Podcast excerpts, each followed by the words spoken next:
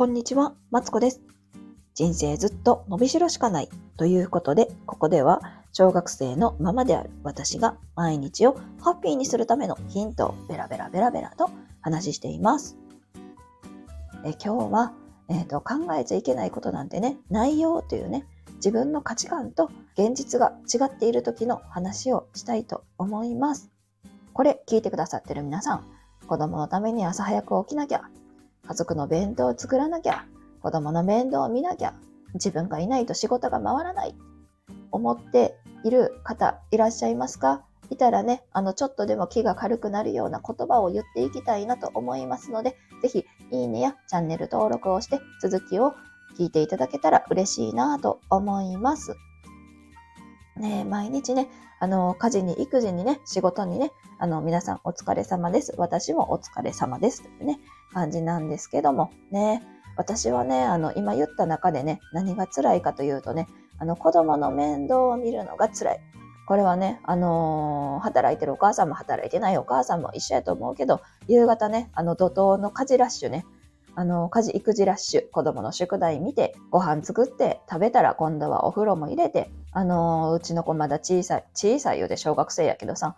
あの、歯磨き指導がね、あるのでね、あの、仕上げ磨きは必ずしてあげないと、まだね、あの、ご飯粒とかさ、結構歯の中にさ、詰まってるわけ。そういうのをさ、やる、その時間が毎日辛いわけ。辛いなと思ってたんですよ。辛いっていうか、もうめんどくさい。だってさ、歯磨きだって自分でやってくれやって思うしさ。ほんで私、料理作るのは苦手やしさ。もうなんかその苦手がいっぱい詰まってるんですよね。ついでに言うとお風呂も私苦手なんですよ。あのね、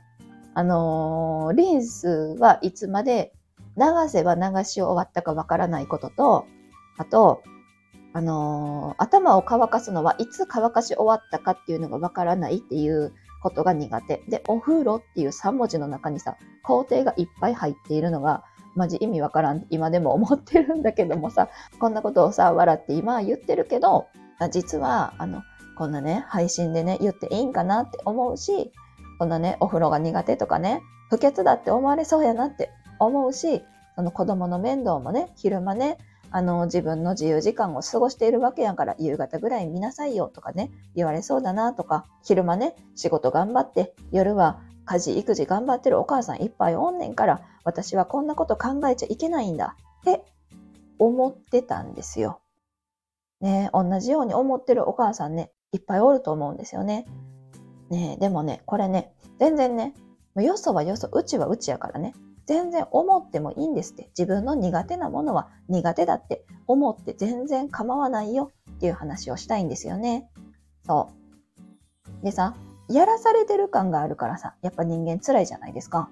ね。だからさ、自分の中でね、無意識にね、こうよそのできてるお母さんと多分ね、比べてるんやと思うんですよ、そういう時って。うん。あ、まあ、子供の面倒を見るとかにおいてはね。とか、お風呂に関してはさ、もう普通の人、普通の日本人とかと比べてるわけ。自分の心の中で。ね、みんなね、お風呂は気持ちいいとか言ってさ、あの、サウナ、サウ、サ活とかさ、茶道とか言うじゃないですか。なんか、いい湯だなとか言うじゃん。だからさ、お風呂は気持ちよくて当たり前っていう考え方をみんなは持ってるだろうなその上で、なんかそのお風呂のことが好きになれない自分は、なんかダメな人間だとかさ。ね子供は可愛いから子供の面倒ぐらい見てあげなさいよ。で、ほとんどの人が思ってるだろうな。でも、私はそう思えない。こんな私ダメだな。みたいなさ、思ったりするけどさ、全然ね、自分の価値観は認めてあげたらいいですよっていう話なんですよね。あの、自分がもしお風呂は苦手やったらお風呂は苦手でいいし、子供の面倒を見るのがめんどくさい。って思ったら子供の面倒を見るのはめんどくさいって思ってて大丈夫なの。ね、そっからね、あの、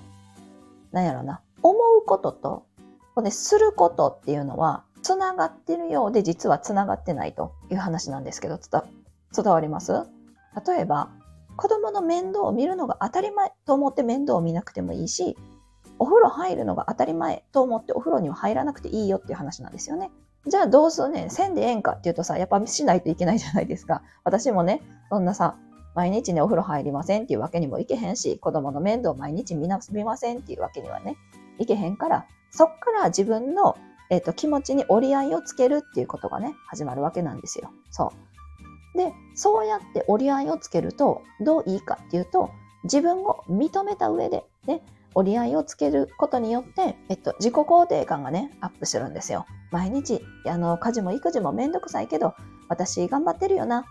て思うだけで、自分自身を信じてあげることができるんですよね。で自分を信じてあげると自分の自信につながるので、一回ね、自分の気持ちを認めてあげた上で、自分の気持ちと折り合いをつけることが大切なんだよというね、話を、えっ、ー、と、今日はね、してみました。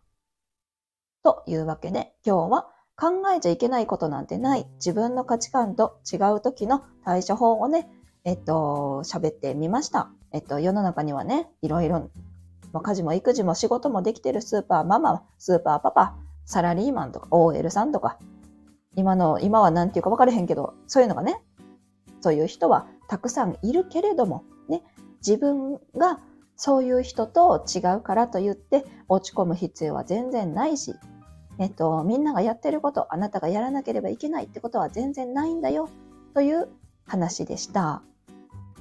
ね、そう思うとちょっと気が楽じゃないですか？ね、私もね、あのー、お風呂も苦手やけど、あのー、好きなね、入浴剤入れてみたり、えっ、と、トリートメントをね、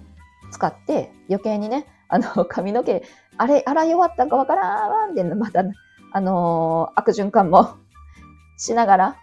毎日ね、なんとかかんとか過ごしてますので、えっと、皆さんもね、もし嫌なことがあったら、一回その嫌な気持ち認めてあげてください。